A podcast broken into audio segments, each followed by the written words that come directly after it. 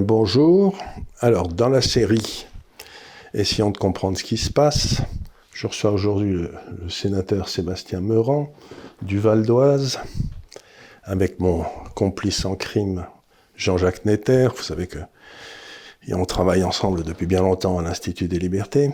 Et la question à laquelle euh, j'aimerais que vous nous répondiez, monsieur le sénateur, c'est vous avez des gens comme Charles Pratt qui font des enquêtes. Vous avez des rapports qui sont faits par le Sénat ou par l'Assemblée qui arrivent et qui semblent indiquer qu'il y a une espèce de euh, fraude absolument gigantesque dans les systèmes sociaux, etc. Ça arrive au ministère de la Justice et là, tout s'arrête. Il ne se passe rien. Les enquêtes de la Cour des comptes, les enquêtes de Charles Pratt, les enquêtes du Sénat, tout ça, ça s'arrête net. Alors, j'ai déjà posé la question à un ou deux parlementaires, j'aimerais que vous nous expliquiez un peu quand même pourquoi ces, ces dysfonctionnements quelle, en est la cause? Comment ça se passe? Parce que beaucoup de gens veulent beaucoup au Parlement qui ne fait pas son travail, soi-disant. Mais euh, je leur dis, mais vous savez, ils font leur travail, mais euh, c'est comme si ils jetaient euh, dans un puissant fond, quoi. Il ne se passe jamais rien en fonction de leur travail. Donc, essayez de nous résumer un peu la marche, par exemple, d'une commission d'enquête comme celle à laquelle vous avez participé pour Charles Pratt ou des choses comme ça, si vous voulez. Charles Pratt, c'est celui que j'avais reçu ici. Vous savez qu'il y avait ce livre qui dit qu'il y a des fraudes de la sécurité sociale ou dans le système social de 51 milliards d'euros, ce qui est invraisemblable de taille. Oui, alors merci déjà de, m'accueillir ici euh, parmi vous. Euh, si j'avais la réponse. Car pour un parlementaire, euh, donc moi je suis sénateur dans la commission des finances, euh, délégation d'entreprise depuis 2017. Euh, ce que vous soulignez m'apparaît tellement absurde et incroyable que j'ai du mal à y croire. lorsque il y a des enquêtes, que ce soit ou des contrôles de la Cour des comptes de 2017 sur les fraudeurs à la retraite, qui sont évalués à 200 millions par an de plus que centenaires, algériens, marocains et autres.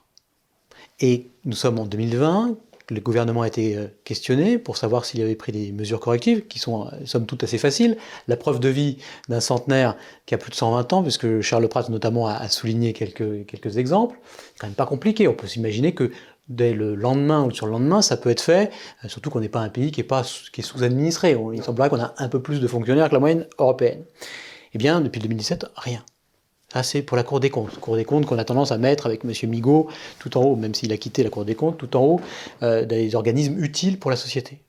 Lorsqu'il y a des enquêtes parlementaires, et là, ça pose un problème démocratique. Et là, on peut euh, retomber sur ce que disait Montesquieu, lorsqu'il n'y a plus d'équilibre de pouvoir, il n'y a plus de démocratie.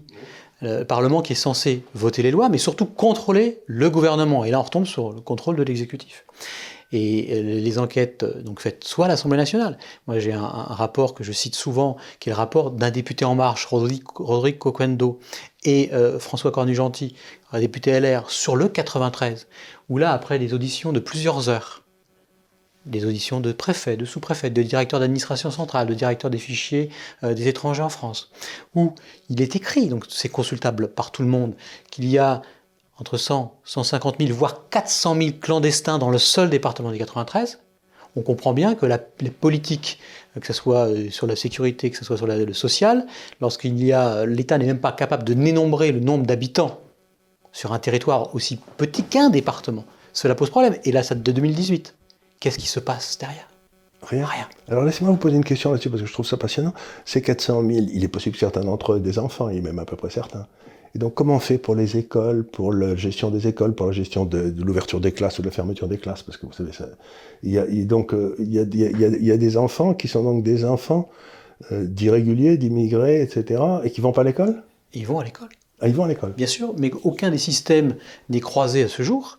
Donc là, ce que soulève Charles Pratt euh, récemment, c'est euh, concernant la fraude. Il y a la fraude documentaire, il y a la fraude au faux papier puisque là, euh, il y a euh, des, tas d'exemples, ou des, reconnaissances de paternité euh, par dizaines, des, tout simplement des faux documents qui permettent en mairie de s'inscrire, et qui, parce que les enfants sont, ont l'obligation d'être accueillis dans les écoles. Donc là, les différentes, différents organismes d'État s'ignorent, et on accueille bien sûr les enfants, on les soigne bien sûr, et on soigne les familles. Et, et ça explique l'appauvrissement de certains territoires, la ghettoisation de certains territoires. Il y a, une, enquête récente de la Direction générale des, finances publiques qui montre que dans le 93, sur une étude, une étude de 1984 à 2018, que le revenu fiscal moyen par habitant de la Seine-Saint-Denis s'est effondré de plus de 30%.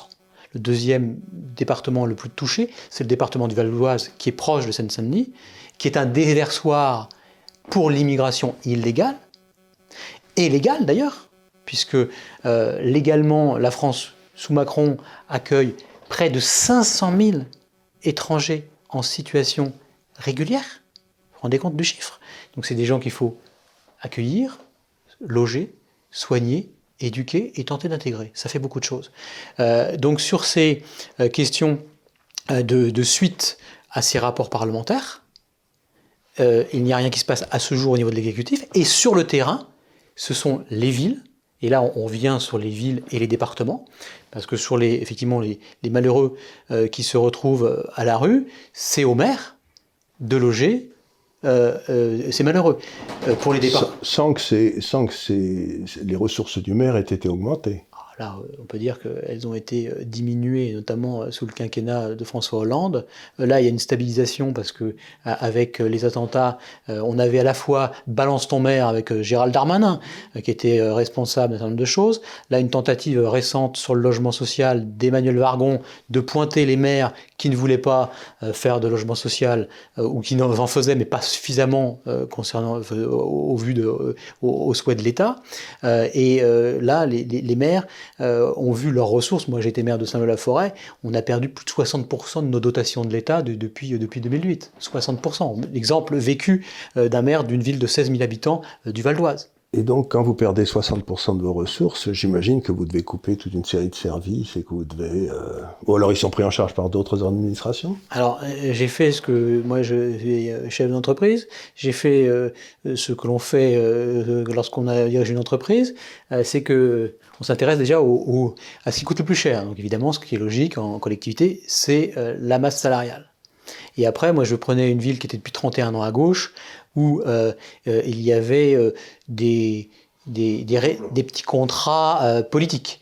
Donc il y avait 342 payes en 2007, bilan social 2007. Au bilan social 2017, il n'y en avait plus que 227. Donc là, et après, on, fait tout ce qui est euh, chasse euh, au deuxième coup, c'était tout ce qui était euh, énergie, fluide, etc. Donc là, on fait une politique écologique de conservation, on va à l'essentiel.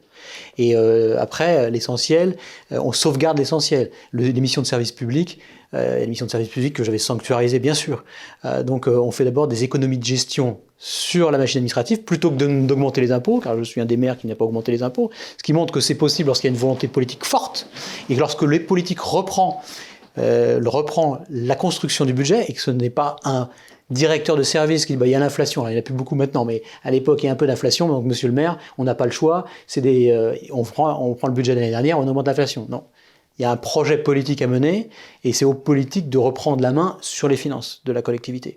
Mais les villes ont perdu beaucoup d'argent, donc là les villes, il y a beaucoup de villes euh, qui se retrouvent en difficulté et a fortiori encore plus les conseils départementaux puisque le conseil départemental, la moitié des, euh, va vers ce qu'on appelle les allocations de solidarité individuelle, notamment sur les RMI.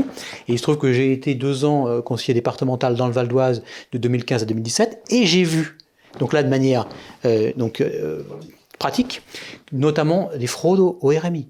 Donc il y a les fraudes documentaires sur les faux papiers, et il y a les fraudes aussi sur les fausses déclarations. Et là, j'ai réussi à pousser une enquête au département sur 2500 contrôles faits par un organisme extérieur, il y avait 900 fraudeurs. Voilà. Et, rien n'a été fait? Alors là, il y a eu une enquête de fait. Euh, il y a eu des mesures de prise, mais l'administration, le problème, c'est que, pour moi, hein, le problème euh, au niveau de l'État comme au niveau de beaucoup de structures, c'est que l'administration dirige. Il est plus facile, pour aussi pour des élus, d'acheter la paix sociale et de pas contrôler pendant 10 ans ce qui est distribué sur certains territoires. Ça permet d'acheter la paix sociale parce que c'est vraiment comme ça que ça se passe, euh, et de maintenir un, niveau de proximité politique qui permet euh, de se faire réélire. Et donc au niveau du département du Val d'Oise, 2500 contrôles, 900 fraudes détectées. Voilà. Et si vous y ça doit être la même chose en France, un peu partout. Mais est-ce qu'il n'y a pas euh, il y a un, problème sous-jacent derrière tout ça, c'est celui de la drogue. C'est-à-dire, est-ce qu'on peut pas dire que l'État, il a choisi de laisser euh, se perpétuer sur ces territoires le trafic de drogue, qui paraît-il représenterait un milliard d'euros de, PIB au niveau du 9-3, euh, pour avoir, euh, pour éviter d'avoir à traiter tous les, problèmes sociaux habituels. Est-ce que c'est pas au cœur de tout ce sujet? Euh, Je pense que c'est lié, mais sur certains territoires, le trafic de drogue fait que les loyers des logements sociaux sont payés en liquide. Le trafic de drogue fait qu'il y a une relative paix, puisque les trafiquants ne veulent pas de désordre. et, évidemment, il suffit de, euh, d'échanger avec des, euh, des, policiers, des élus de terrain qui, euh, qui savent la réalité de leur territoire, force, bien sûr. et là, les territoires perdus de la République, où on retrouve le trafic de drogue avec l'islamo-gauchisme qui fonctionne de plus en plus main dans la main, là, c'est une réalité. Et la reprise en main de certains des quartiers, à ce jour, n'a pas voulu être engagée par l'exécutif, ça c'est une certitude. Euh, en plus, vous avez des intérêts euh, forts liés à des puissances financières à l'étranger dans des pays dits amis, enfin des pays amis, euh, où il y a des trafiquants de drogue qui envoient leur argent à l'étranger et qui sont des puissances financières extrêmement fortes dans des pays notamment du Maghreb. Et on, le sait. et là, l'histoire fait que sur certains territoires, notamment chez nos amis marocains, la drogue se retrouve sur euh, le territoire français et les zones sont identifiées. Euh, cette question du trafic de drogue, elle est première car ça stabilise des économies avec les prestations sociales et, ça stabilise des, secteurs d'activité, des, secteurs géographiques, ça c'est une certitude, absolument.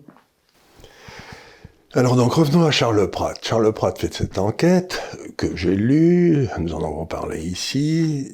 Euh, ensuite, euh, bon, cette enquête, il est juge d'instruction, je crois, où il l'a été. Ça a l'air sérieux. C'est confirmé par un rapport de la Cour des comptes, c'est confirmé par des rapports qui ont été faits aussi dans les différentes assemblées, d'ailleurs, souvent en liaison entre le Sénat et l'Assemblée nationale ça, ça monte, ça arrive au ministère de la Justice et il ne se passe rien. Pourquoi? J'allais dire, il n'y a aucune enquête diligentée, il ne se passe rien. On a l'impression que le ministère de la Justice dit circuler, il n'y a rien à voir. Alors 51 milliards, c'est quand même, il y a beaucoup de choses à voir. Là, c'est même, euh, je veux c'est même le président de la République qui devrait être concerné par ça. Parce qu'il est quand même le premier magistrat de France. C'est absolument le premier magistrat de France. C'est des sommes qui sont, enfin, les, prestations sociales en France, un peu moins de 800 milliards d'euros de, déversés. Et on a une fraude estimée sur les, fantômes, les, 5 millions, les 5 millions euh, de, fantômes. Et qui, euh, donc en fait, on est 67 millions euh, d'habitants et en recoupant, c'était même plus que ça, puisqu'on était à 75 millions d'euros. Enfin, en mettant 5 millions de fantômes, touche des prestations sociales en France. On parlait des retraités tout à l'heure. C'est la Cour des comptes qui pointe cela, qui met quand même un chiffre de 200 millions d'euros, avant donc effectivement de faire des réformes et euh, d'étrangler les Français en cotisation, en, impôts et autres choses, en déremboursement. Et, de baisser les retraites des gens qui ont travaillé toute leur vie. De débaisser les retraites, il y, a un vrai problème qui est euh, de fond. Et euh, à ce jour, l'administration, on peut parler de, de l'État profond, mais de la lâcheté politique. Moi, je crois qu'il y a vraiment beaucoup de ça, euh, de la lâcheté au niveau de certains territoires, au niveau local, où euh, le moindre euh, préfet de département qui connaît son territoire connaît très bien les élus qui sont un peu faibles sur ces aspects, les principes républicains, parce qu'on va en parler bientôt au Parlement, ou on en parle à l'Assemblée nationale, bientôt au Sénat. Et au niveau de l'État, moi, je ne m'explique pas comment un président de la République, devant autant de signaux concordants qui viennent euh, de l'Assemblée nationale, de la Cour des comptes, euh, du Sénat, du président de l'OFI par exemple. D'enquêteurs indépendants. D'enquêteurs indépendants au cœur du système. Euh, ne s'attaque pas à ça car il y a des mesures qui sont assez simples à mettre en, œuvre. Parlez-nous-en de ces mesures. Bah, les, vous savez, les cartes d'identité et la carte vitale biométrique c'est quand même pas compliqué. Il se trouve que lorsque vous faites euh, voler votre portefeuille, voler votre sac, euh, moi c'est arrivé à mon épouse, euh, eh bien on lui a volé quoi? Vous voulez voler bien sûr l'argent liquide, les cartes bleues et les cartes vitales des enfants. C'est que ça vaut quelque chose, c'est que ça a un intérêt. Pas le chéquier, pas le, pas le, pas le stylo, pas le. Non, les cartes vitales. Donc on sait très bien qu'il y a une fraude aux cartes vitales. Et c'est ce que montre euh, euh, Charles Prat dans son enquête, c'est ce que s'échine à, à, dire Nathalie Goulet, euh, sénatrice UDI, c'est ce que moi j'essaye de, au niveau de, de l'immigration, de, des zones, toutes les zones grises que l'on a d'APA depuis des années. Et, là, récemment encore, on a des gens comme Patrick Stefanini qui ont été au cœur de l'appareil d'État, ancien préfet, ancien... et Didier Léchy qui est actuellement le patron de l'OFI donc l'Office d'immigration et d'intégration en France, qui signale ces fraudes massives et qui explique pourquoi la France est un pays qu'on appelle de rebond euh, pour l'immigration euh, euh, clandestine ou même l'immigration liée à l'AME, parce que tout simplement, nous, on déverse des prestations sociales qui ne sont pas déversées dans les autres pays européens, et en plus, on n'expulse personne, et là je reviens à un sujet qui est absolument incroyable, pas de la justice, lorsqu'en France, un demandeur d'asile, donc qui touche, pendant que son dossier est inscrit, 426 euros par mois. Faut le savoir. Hein. un demandeur d'asile en France touche 426 euros par mois s'il n'est pas logé. Ce demandeur d'asile, son dossier est instruit. Son dossier est débouté par la justice administrative et par la Cour nationale du droit d'asile. Il y a donc une mesure qui est prise administrative d'une obligation de quitter le territoire français, ce qu'on appelle une OQTF. Et ces obligations en France sont exécutés, décisions de justice exécutées à hauteur de même pas 10%. L'Allemagne, dans le même temps, expulse à 55%. La moyenne européenne est à 33%. C'est ce que explique Didier Léchy, qui n'est pas suspecté d'être un affreux de droite. C'est le patron de l'OFI actuellement. C'est un ancien responsable euh, de, de, de, la préfecture dans le département du 93. Et il explique très bien pourquoi on est ce qu'on appelle un pays de rebond parce que euh, les déboutés du droit à l'asile en Allemagne ou les déboutés, ce qu'on appelle les dublinés, donc c'est ceux qui sont euh, déboutés en Allemagne, en Autriche, en Grèce, viennent chez nous. Et par exemple en Grèce, on, on réexpulse personne. Et là, c'est une question qui est, posée, on n'a pas la réponse de l'exécutif. Ce qu'on a, le code des étrangers en France, la complexité, ce qu'on appelle le CESEDA, c'est plus épais que le code civil. Et sur la justice, si vous posez la question sur la justice, 40% de l'ensemble de la justice administrative, c'est le droit des étrangers. 51% en appel, 51% de, de l'appel du droit administratif en France, c'est le droit des étrangers. Vous voulez dire que nos tribunaux sont engorgés? 51% de gens qui, dans le fond, font appel euh, à la bonté c'est ça. De notre système administratif. Et pendant tout ce temps-là, bien sûr, tant que les appels courts, ils restent en France. Absolument. Ils n'attendent pas les résultats à l'étranger. Mais il y a, y a, un exemple qui est, qui est, spectaculaire, cité par Charles Prats dans son livre, c'est le cas du ministre des Affaires étrangères des Comores, qui, qui touchait le RSA et la CMU. Donc, comment une administration. Alors je veux bien que euh, le celui qui est né euh, dans un obscur village euh, de l'Algérie ou du Maroc, on n'arrive pas à le tracer, mais un ministre des Affaires étrangères qui touche la CMU et le de nationalité étrangère, qui touche la CMU et le RSA, comment comment ça peut se produire Et surtout, comment peut-il n'y avoir aucune conséquence et aucune sanction? J'ai pas le sentiment que on, on aimerait être sûr qu'il de les toucher. Oui, oui. Comme, les djihadistes partis en Syrie, en Irak. On aimerait être sûr qu'ils touchent plus le RMI ou, les aides. Euh, les Comores, c'est à part. Les Comores, la plus grande maternité d'Europe, c'est Mamoudzou. Plus de 10 000 naissances par an. La moitié de la population euh, des Comores, ce sont des clandestins. 75% des naissances là-bas sont de naissances clandestines. Où est-ce que euh, le Rassemblement national fait ses meilleurs scores, et c'est là c'est intéressant, euh, euh, lors des dernières élections européennes, c'est aux Comores. Les Comores permettent de... C'est un SAS. Eh ben, c'est un SAS, absolument. Comme le 93 et le 95 sont des SAS. Et alors, pour en revenir à la question des, des OQTF et de la justice, certains juges se servent des OQTF, donc des obligations de quitter le territoire non exécutées, pour prouver que les personnes sont en France depuis plusieurs années et accèdent de ce fait De ce fait, au droit de rester en France. Mais c'est pas un principe du droit français que nul ne peut se, se prévaloir de sa propre turpitude Oui, ce principe est oublié. Ce principe est oublié. Et donc pour vous, si je comprends bien ce que vous dites, vous dites que tout ça c'est un manque de courage politique. C'est un manque, c'est un, mais ce qu'on voit très bien aussi, c'est que comme l'information commence à circuler quand même grâce à des livres comme celui-là ou des rapports que vous avez faits, euh, la population doit commencer à s'agacer, non? Quelle va être la sanction? Je veux dire, j'ai du mal à comprendre.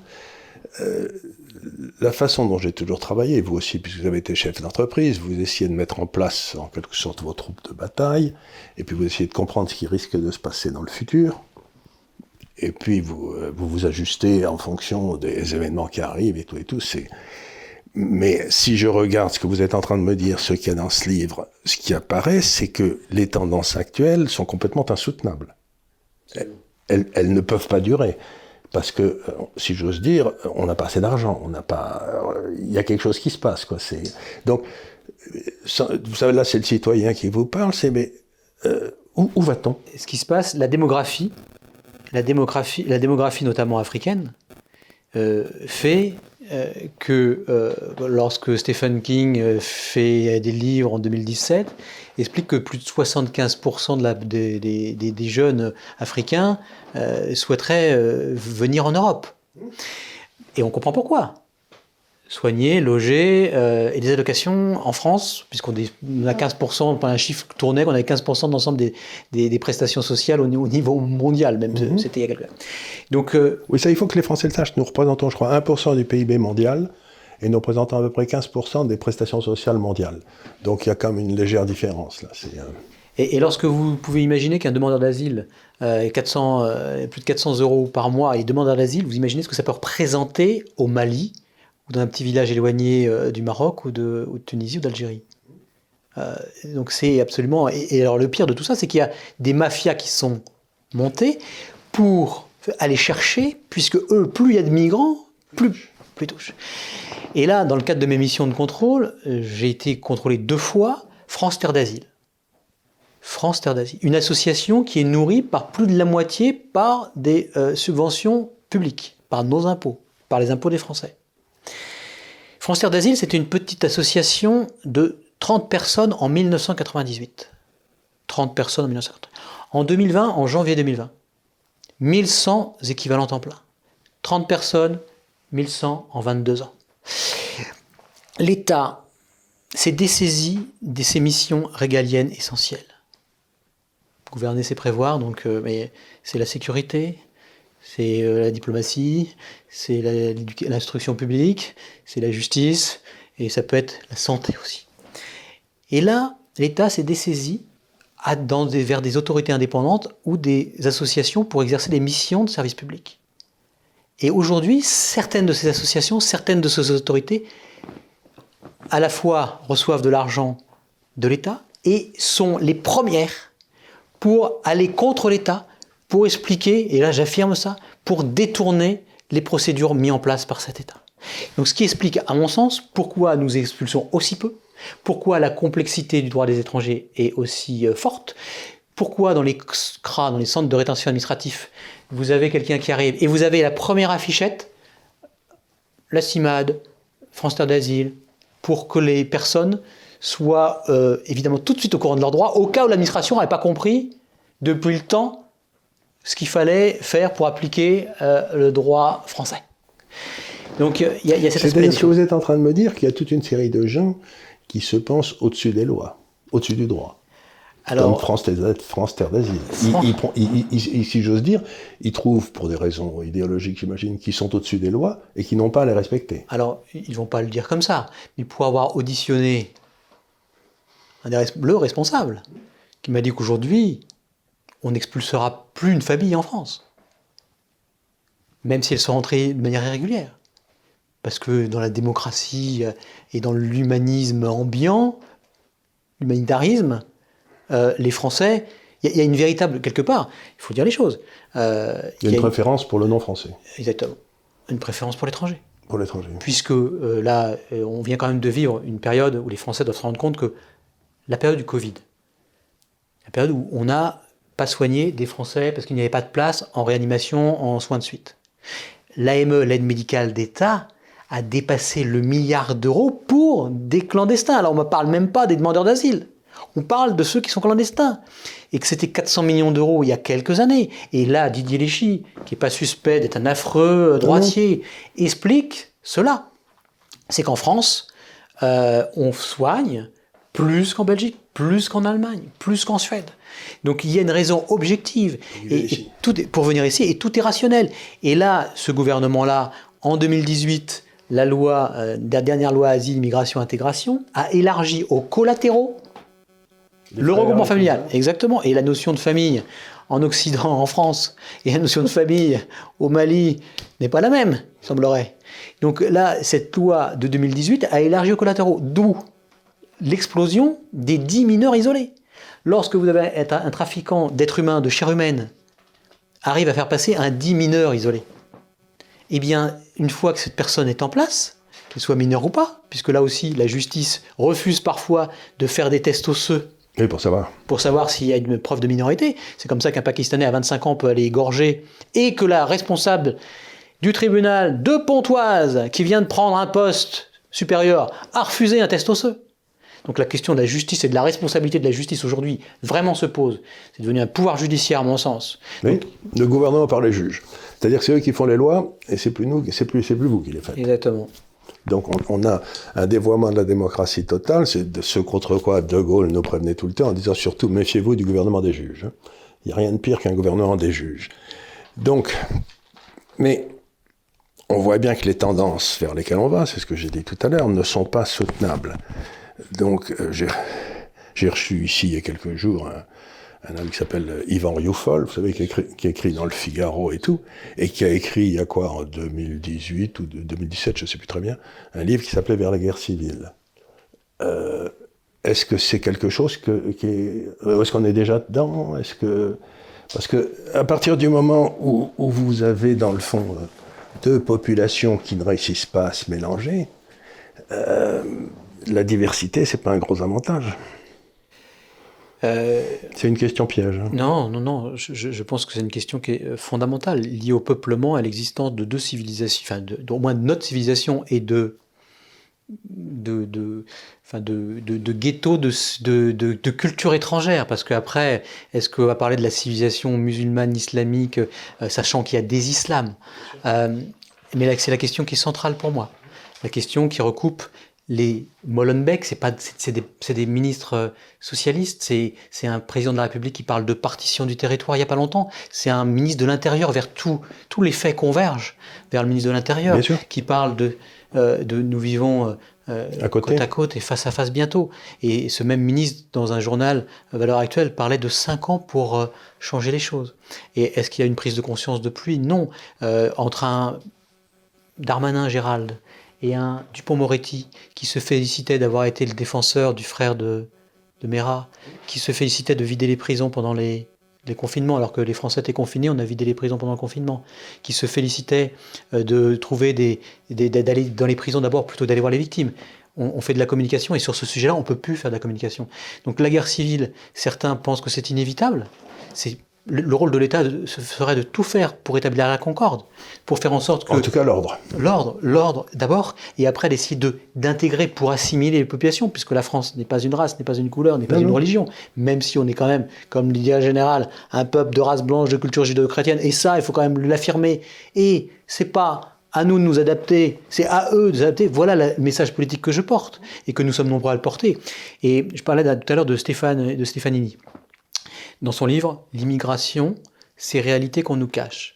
La première citation de ce livre, c'est une citation de Fernand Brodel. Pas suspecté non plus euh, d'être un affreux. Voilà, bon. C'est euh, donc, de, donc euh, sur l'identité. Fernand Brodel, pour ceux qui ne savent pas, c'est un immense historien français qui a écrit sur le monde de la Méditerranée et, pendant longtemps. Et Fernand Brodel parle de l'immigration et du problème colonial en France. Nous sommes en 90, 1990. Nous sommes à cette époque-là où euh, il y a euh, euh, le congrès de Villepinte sur l'immigration, de l'UDF et du RPR. De l'UDF où on trouvait François Bayrou, où on trouvait Alain Juppé, on trouvait Valéry Giscard d'Estaing, on trouvait Chirac. On trouvait des personnes qui avaient été au pouvoir et qui penser le monde à moyen long terme. Aujourd'hui, euh, les hommes politiques pensent euh, à la prochaine élection, ça c'est une certitude. Euh, il y a des, écrivains comme Bigot qui comparent la classe politique, actuelle au, méro, au mérovingien de l'époque des, des, rois feignants. C'est assez cruel pour la classe politique actuelle, c'est sûr. Mais ce qui est sûr, c'est que si le rôle d'un président de la République, d'un parti politique, c'est de débattre sur les sujets qui sont essentiels, le sujet de la population, le sujet de la culture, de la civilisation française, de la permanence, de, de faire en sorte que notre pays perdure, demeure. Eh bien, c'est le sujet qui devrait être au, centre de tout. Et c'est son rôle, parce que je crois dans la Constitution, la cinquième, le président de la République est en charge des intérêts supérieurs de la nation. Et non pas de la taille des chaussures de ski si vous allez skier en, en, Et des, et, des produits essentiels ou non essentiels. Les produits, ça c'est encore une, les produits essentiels. Moi j'ai des petits enfants, si vous voulez, s'ils ont deux ans, ils ont le droit de s'acheter une culotte. S'ils ont trois ans, ils n'ont pas le droit. Je veux dire, je me demande quel est le gars qui a pu faire ça. Quoi. C'est non mais on est vraiment devant un monde. Donc le président de la République, avec son histoire dans, dans même temps, il est désespérément en train d'essayer de ne pas prendre une décision de ne pas prendre des décisions qui vont être douloureuses, parce qu'à un moment ou à un autre, il va falloir prendre des décisions douloureuses. Donc il est le contraire de Churchill qui disait aux Anglais du sang et des larmes. Quoi. C'est pas, lui, il dit tout va bien les enfants, vous inquiétez pas, euh, vous pouvez dormir tranquille, moi je m'occupe de tout, il s'occupe de rien. C'est ce que reprenait Hollande. Euh, là, lui, quoi qu'il en coûte, ça c'est Macron. Hollande, ça coûte rien, c'est l'État qui paye. C'est la même veine. Hein. Il ne faut pas oublier qu'il a passé 4 ans avec euh, Hollande, que l'ensemble, une grosse partie, sont des hauts fonctionnaires qui ont déjà été dans l'appareil d'État. Euh, les Monsieur Véran, euh, les, le responsable de la, santé. Ce sont ces gens qui ont été au cœur du système. Et en fait, ils fonctionnent de la même façon. aux fonctionnaires qui vont peut-être aller, pour certains, les pantoufler dans le privé, mais dans le privé, dans les banques, ce genre de choses. Et, et là, c'est on arrive au point où bientôt, effectivement, on vit une période atypique, euh, puisque la Banque centrale a ouvert les robinets, mais est-ce que les Allemands, les Suédois, les Hollandais vont tolérer ça longtemps? Et lorsqu'il y aura plus d'argent au point de plus pouvoir payer, qu'est-ce qu'on va faire? Est-ce qu'on va encore augmenter les impôts alors qu'on est déjà le pays de l'OCDE qui est le plus imposé avec les impôts et les, cotisations sociales? Et effectivement, il va falloir trancher. Et Manuel Macron est le moins à même de trancher, puisqu'il a fondé sa politique sur le en même temps. Et le en même temps. Euh, ça avait commencé avec Mitterrand, avec le Nini, je sais pas si vous Absolument, tout à fait. Ça fait donc à peu près 40 ans que nous sommes gouvernés par des gens qui n'ont qu'une idée, c'est de botter en touche. Et de durer, et, de scier la branche, et cette et branche tiendra suffisamment. On marque rarement des essais quand on botte en touche. C'est les, joueurs de rugby savent ça, quoi. Oui, mais on, voit déjà des, des réflexions. Euh, tout à fait curieuse. Dans les, dans les grosses bêtises de l'année, il y a tout de même euh, le ratio euh, endettement sur le PIB, ça n'a plus beaucoup d'intérêt. Il faut maintenant passer au ratio service de la dette sur le PIB, qui, comme les taux sont totalement effondrés, euh, évidemment, est, plus présentable que le précédent ratio. Donc on, on voit bien que l'appareil conceptuel pour, euh, pour euh, euh, continuer à être complètement à côté de la plaque, qui sera suivi après par, mais la, la Banque Centrale Européenne, elle n'a qu'à annuler les dettes du Covid, comme ça on, on, on repart euh, tranquillement et tout va bien. Non, tout va bien. Mais je voudrais vous faire part d'une réflexion, parce que moi, j'ai vécu donc 25 ans à Londres et puis 10 ans à Hong Kong, donc je suis revenu il y a 5 ans en disant ce, ayant élevé mes enfants, ce bateau est en train de couler, il faut que je sois dessus s'il coule, parce que c'est dans ma famille, si vous voulez, quand, il y a des problèmes en France, on a tendance à revenir. Mes, ancêtres alsaciens avaient quitté l'Alsace pour rester français, enfin bref. J'ai pas mal d'histoires dans ma famille. Mon père, la guerre de 70, mon, grand-père, mon père a été condamné à mort par un tribunal militaire en 41 qui était présidé par Delattre de Tassigny, parce que mon père était gaulliste, et que Delattre de Tassigny à l'époque était pétiniste, et en Syrie. Enfin, je veux dire, donc, j'ai quelques repères historiques qui me font, qui me font aimer ce pays. J'aurais pu rester à l'étranger où j'étais très bien. Mais ce que je veux dire par là, c'est quand je regarde le système politique français, je me dis dans le fond, vous avez trois, étages dans une nation. Vous avez le peuple, qui bosse, qui s'occupe de ses affaires, qui, veut surtout, dans la mesure du possible, qu'on lui foute bien la paix. Quoi. Arrêtez d'emmerder les Français, disait Arrêtez Pompidou. exactement. Donc ça, il est là, celui-là. Puis vous avez le deuxième étage qui est l'administration, et l'administration, c'est le monde de la certitude, si vous voulez. Vous, vous devez connaître tous les lois, tous les règlements, tous les trucs, etc. Et puis vous passez à l'étage politique tout en haut, qui est le règne de l'incertitude et du risque. Mais avec Giscard, à partir de Giscard, le monde administratif, qui était fait de gars brillants, parce que pour être dans l'administration, il faut avoir fait de très bonnes études. C'est pas pour ça que vous prendrez les bonnes décisions, mais vous serez, vous serez là. Et donc, à partir de Giscard, le monde administratif a pris le contrôle du monde politique, et ils haïssent l'incertitude, ils haïssent le risque, et ils haïssent les prises de décision. S'ils haïssaient pas tout ça, ils n'auraient pas été fonctionnaires. Mais ce que je veux dire, c'est qu'ils ont une réponse à toutes les questions, il suffit d'ouvrir le code, quoi. C'est le code du travail, n'importe quoi. Donc aujourd'hui, on est une, la France crève d'avoir son gouvernement géré par des fonctionnaires. Dans la plupart des grandes démocraties, le fonctionnaire est inéligible. Partage dans ça. Administrer, servir. Et la, la haute administration a pris le pouvoir parce que les politiques ont laissé prendre le pouvoir. Et parce que, et, parce ils avaient des avantages. Si vous êtes, par exemple, Monsieur Juppé, vous vous présentez, vous êtes battu, vous retournez à l'inspection des finances. Et puis, il se passe rien vous allez faire donner des cours à, Montréal, il se passe rien, quoi. C'est. Mais euh, si un chef d'entreprise comme vous ou, un médecin euh, est élu une fois puis il est battu la fois d'après, ben il se retrouve dans une situation extrêmement difficile. Donc quelque part, les fonctionnaires ont bâti un système pour eux où ils ne prennent aucun risque en allant vers le politique. Alors que tout le monde dans la société prend un risque s'il va vers le politique. Donc on se retrouve avec une chambre où il n'y a que des politiques, où il n'y a que des administratifs. Et s'il y avait une chambre où il y a que des garçons coiffeurs, ils prendraient des mesures favorables aux garçons coiffeurs, ça va de soi. Et donc, si vous voulez, on a un gouvernement qui gouverne pour la classe administrative, et plus pour la France. C'est quand même curieux. L'analyse intéressante de Guillaume Bigot là-dessus, effectivement. Donc euh, euh, l'administration sont les nouveaux nobles euh, de, de, de, cette, cette, élite, entre guillemets, politique. oui, mais les nobles, si vous voulez, autrefois en France, ils payaient l'impôt du sang. Oui, alors, 89, bon, c'est. Ils, l'ont vraiment payé.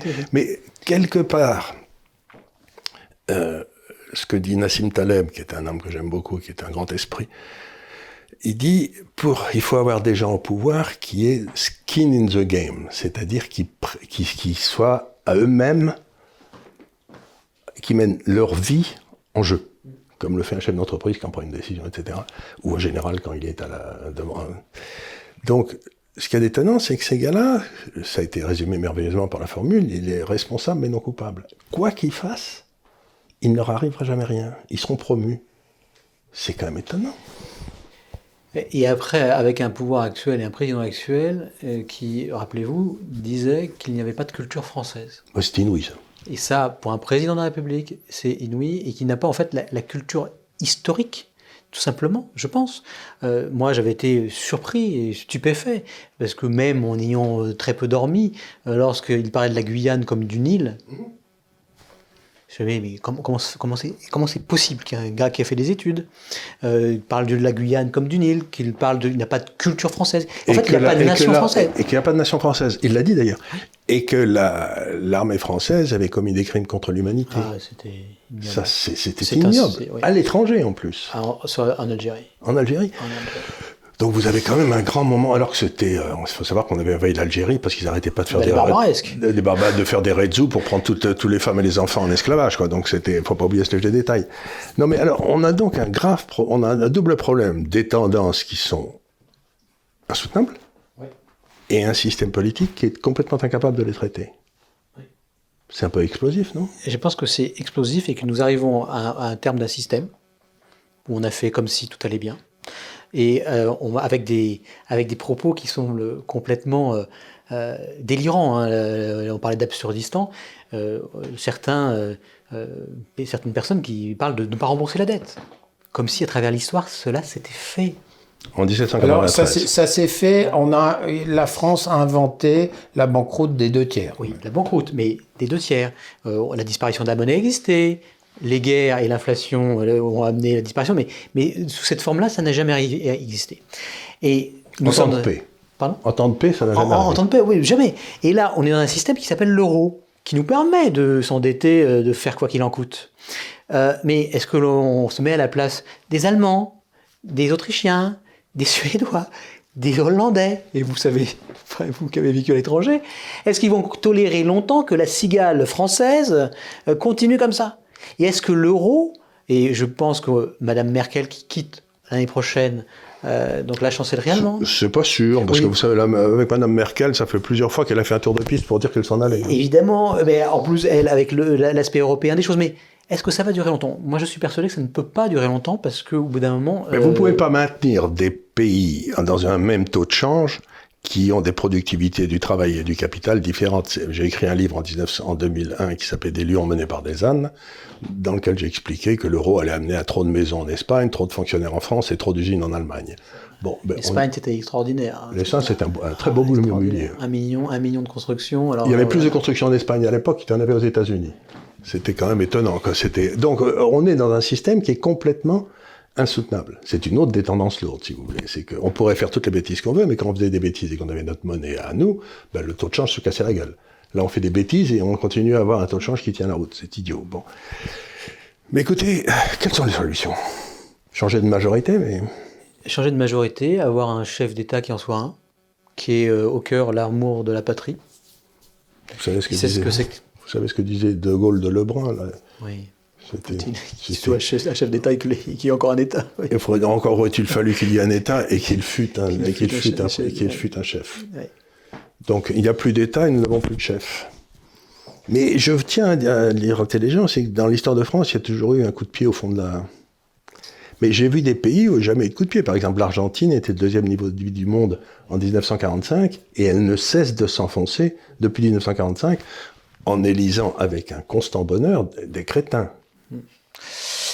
Euh, il faut revenir à l'essentiel, c'est la souveraineté, la, liberté, qui est la liberté des peuples, la liberté de la France, donc le parler de souveraineté. La souveraineté, la liberté, et donc redonner le pouvoir au peuple, c'est-à-dire le référendum d'initiative populaire. Absolument, notamment sur l'immigration, notamment sur le, système social. Euh, donc, euh, donc il faut le référendum d'initiative populaire. Il faut absolument le référendum sur les questions essentielles Hein, et pas demander si on préfère qu'il fasse beau tout le temps, évidemment, parce que là c'est peut-être la tendance avec euh, l'écologie euh, d'Emmanuel Macron, demander euh, on préfère tous être beau, grand, beau en, pleine forme. et là, on est en 2020, en 1420.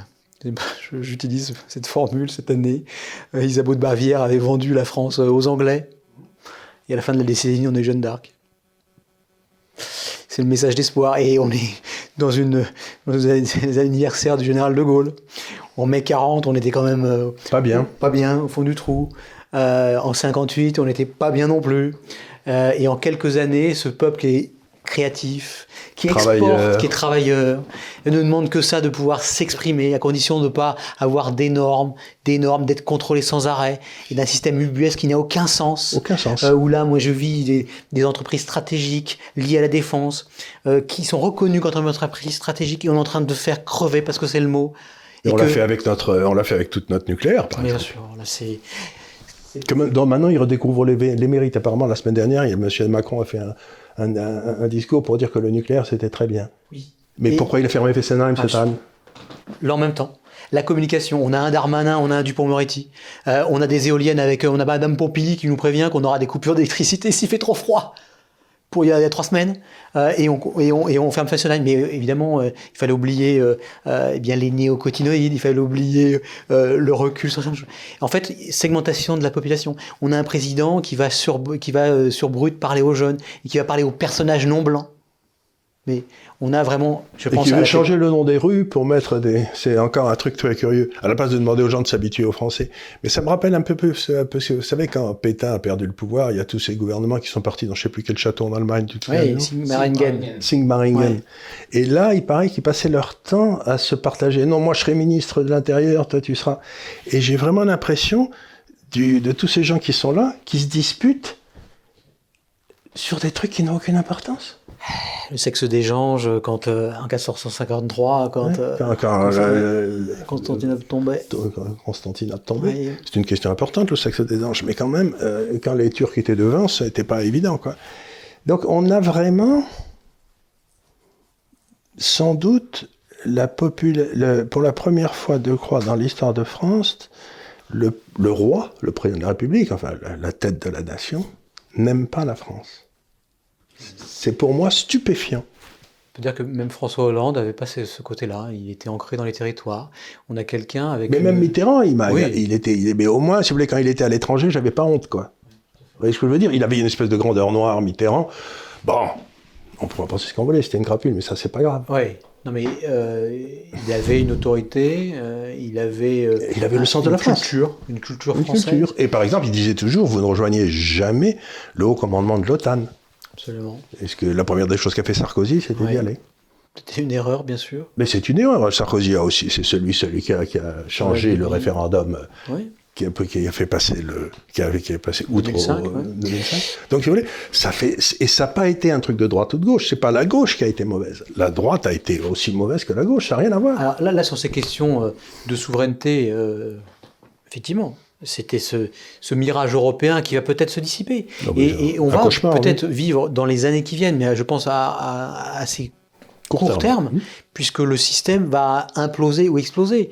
Euh, les assassinats, euh, les attaques au couteau que l'on voit toutes les semaines, voire tous les jours, parce que le ministre de l'Intérieur sait tout ça, mmh.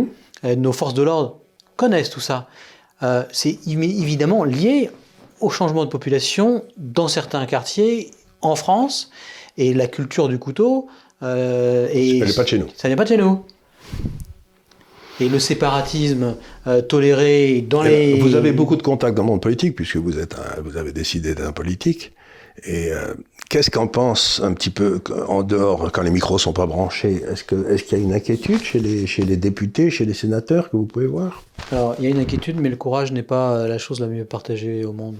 Hein. C'est l'inverse de ce que disait Descartes. Hein. Euh, parce que, mais là, peut-être que le courage va gagner plus de personnes. mais on parlait d'un département.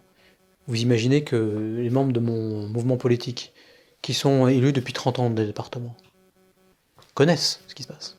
Mais par contre, de le porter devant les micros, il y a encore une gêne très forte. On a le président du Sénat, en bouillet, mais il y a qui est pas loin. Il ne peut pas ignorer ce qui se passe à Trappe. Après, il y a eu cette idée portée par Alain Juppé de citoyenneté euh, heureuse on revient à la question de civilisation sur le même territoire. On revient à la question de ce que dit euh, Jean Sévilla, de, ce que dit Eric euh, Zemmour. Lorsqu'on a, Je que Jacques Ellul l'avait dit avant. Tout à fait. Mais ce que dit, ce que dit Fernand Brodel, hmm. le problème colonial en France, au fichier, au cœur. Lorsqu'on est pakistanais, qu'on considère que les femmes sont des êtres inférieurs à l'homme, lorsque sur l'héritage, eh bien... Vous avez la moitié. La moitié, etc., etc. Et lorsqu'on a vécu une guerre en Afghanistan. Et ce pays, Afghanistan, euh, Nasser, euh, l'Égypte, euh, il y a 40 ans, où les femmes étaient en jupe, où il y avait, les femmes n'étaient pas voilées, où on a Nasser qui se moque du, du responsable des frères musulmans, et toi, ta fille, elle est voilée, et qu'on voit. Alors après, il y a peut-être cet effondrement de la civilisation, une partie de la civilisation islamiste.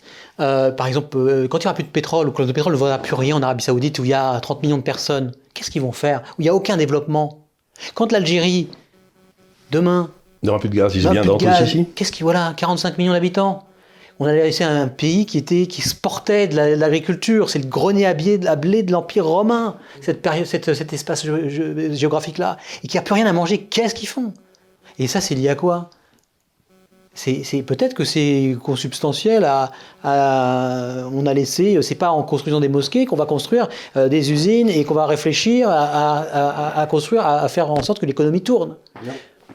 Donc il y a des sujets qui vont euh, euh, qui sont brûlants plus que brûlants.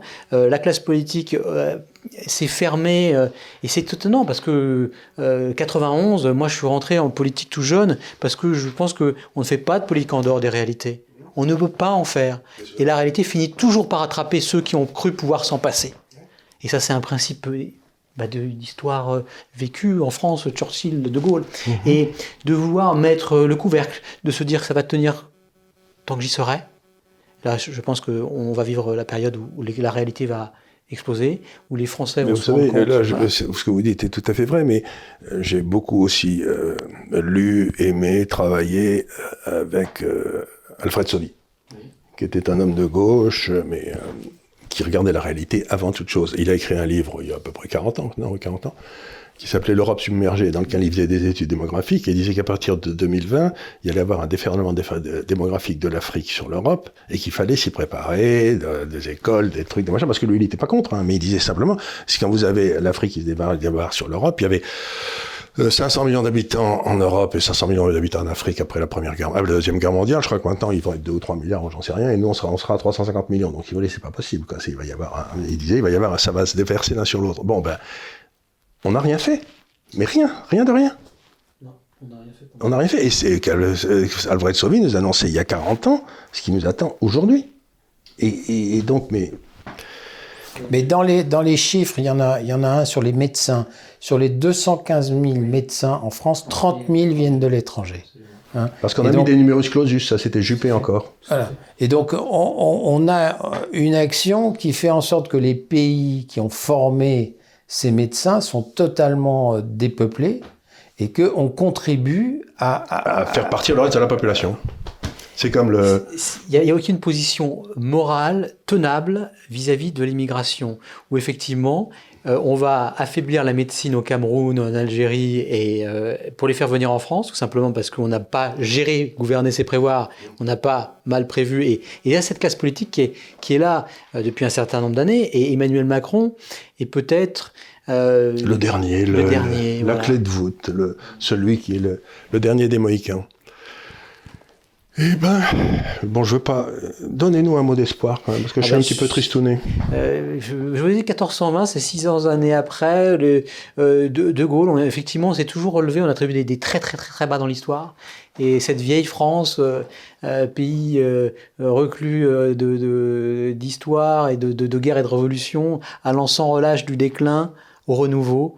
Euh, et c'est cette, cette, ardeur du renouveau, le, ce génie euh, français qui pourra peut-être qui pourra nous permettre de nous en sortir, à condition de s'intéresser à ce qui est, bah, ce qui a fait la France, cet esprit français, et à ce qu'il y a la réalité d'aujourd'hui. Pardon? Et à la réalité d'aujourd'hui.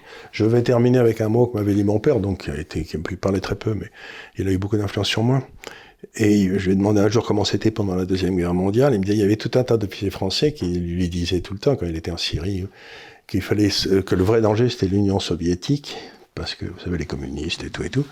Et mon père leur disait écoutez, je suis tout à fait d'accord avec vous, c'est un très grand danger, mais pour l'instant ceux qui sont en France sont les Allemands.